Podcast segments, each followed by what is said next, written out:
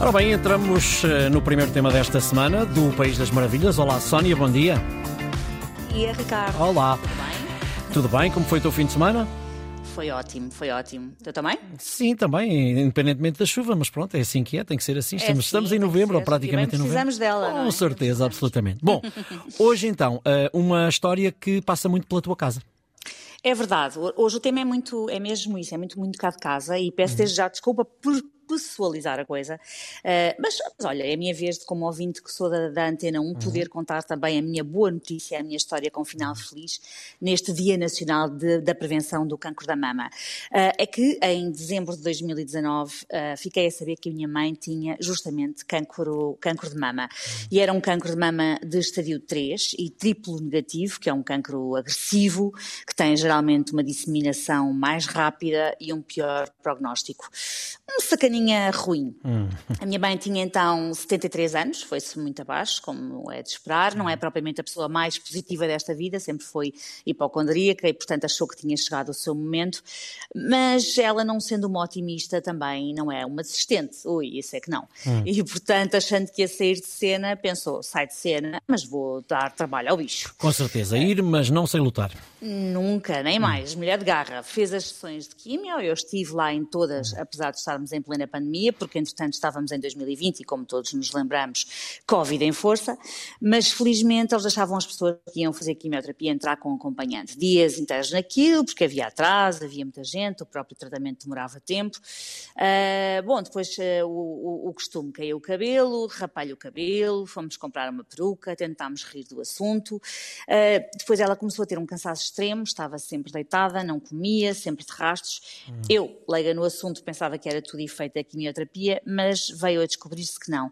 Ela tinha desenvolvido uma pneumonite, que é uma inflamação pulmonar provocada pela extrema toxic- toxicidade da, da quimioterapia e foi internada de urgência com um nível de oxigênio já assim a roçar o absurdo.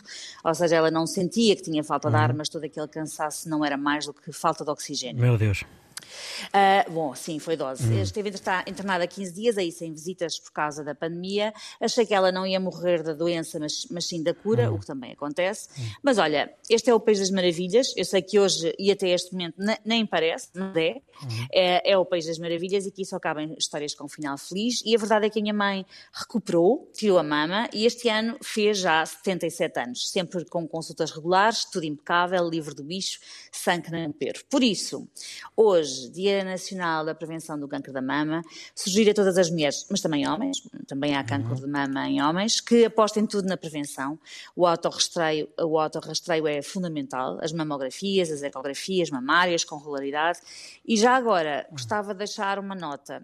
A União Europeia recomenda que os rastreios sejam feitos a mulheres entre os 45 e os 74 anos. Em Portugal, eles são feitos a partir dos 50 e até aos 69 anos.